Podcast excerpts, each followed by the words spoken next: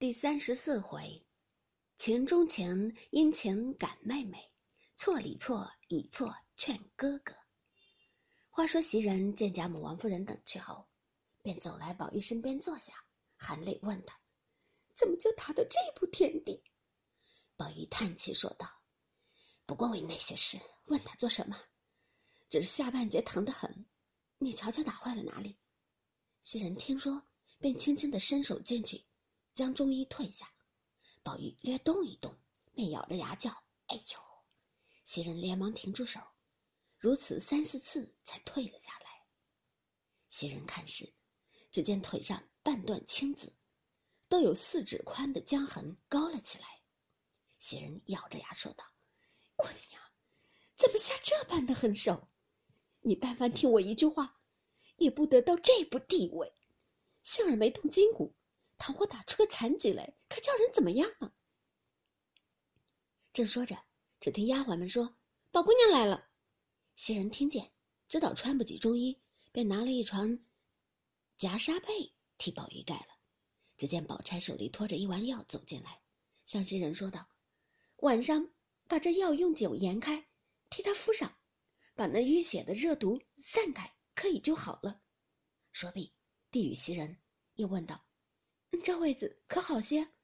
宝玉一面道谢，说：“好些了。”又让座。宝钗见他睁开眼说话，不像先时，心中也宽慰了好些，便点头叹道：“早听人一句话，也不知今日。别说老太太太太心疼，就是我们看着，心里也疼。”刚说了半句，又忙咽住，自悔说的话急了。不觉得就红了脸，低下头来。宝玉听得这话如此亲切稠密，竟大有深意。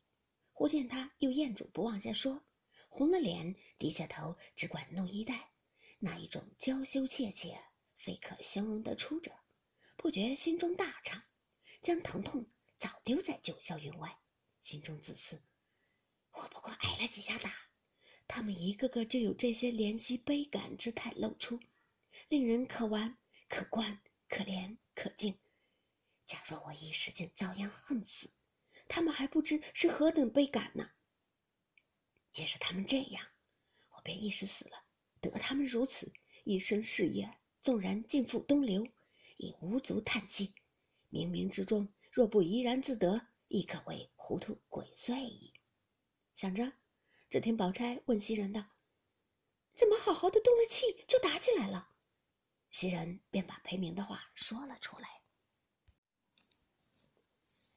宝玉原来还不知道贾环的话，见袭人说出，方才知道，因有拉上薛蟠，唯恐宝钗成心，忙又止住袭人道：“薛大哥哥从来不这样的，你们不可混猜多。”宝钗听说，便知道是怕他多心，用话相拦袭人，因心中暗暗想。这个形象，疼还顾不过来，还是这样细心，怕得罪了人，可见在我们身上也算是用心了。你既这样用心，何不在外头大事上做功夫？老爷也欢喜了，也不能吃这样亏。但你固然怕我成心，所以拦袭人的话，难道我就不知我的哥哥素日自心纵欲，毫无防范的那种心性？当日为一个情中，还闹得天翻地覆。自然，如今比先又更厉害了。想必阴笑道：“你们也不必怨这个怨那个。据我想，到底宝兄弟素日不正，肯和那些人来往，老爷才生气。就是我哥哥说话不防头，一时说出宝兄弟来，也不是有心挑唆。一则，也是本来的实话；二则，他原不理论这些房闲小事儿。喜姑娘从小只见宝兄弟这样细心的人。”你何尝见过天不怕地不怕，心里有什么口里就说什么的人？袭人因说出薛蟠来，见宝玉拦他的话，早已明白自己说造次了，恐宝钗没意思。听宝钗如此说，更觉羞愧无言。宝玉又听宝钗这番话，一半是堂皇正大，一半是去己疑心，更觉比先畅快了。方玉说话时。只见宝钗起身说道：“明儿再来看你，你好生养着吧。方才我拿了药来交给袭人，晚上敷上，管饱就好了。”说着，便走出门去。袭人赶着送出院外，说：“姑娘倒费心了，改是宝儿也好了，亲自来谢。”宝钗回头笑道：“有什么谢处？你只劝他好生静养，别胡思乱想的就好了。要想什么吃的、玩的，你悄悄的往我那里取去，不必惊动老太太、太太众人。倘或吹到老爷耳朵里，虽然彼时不怎么样，将来对景，终是要吃亏的。”说着。一回身去了。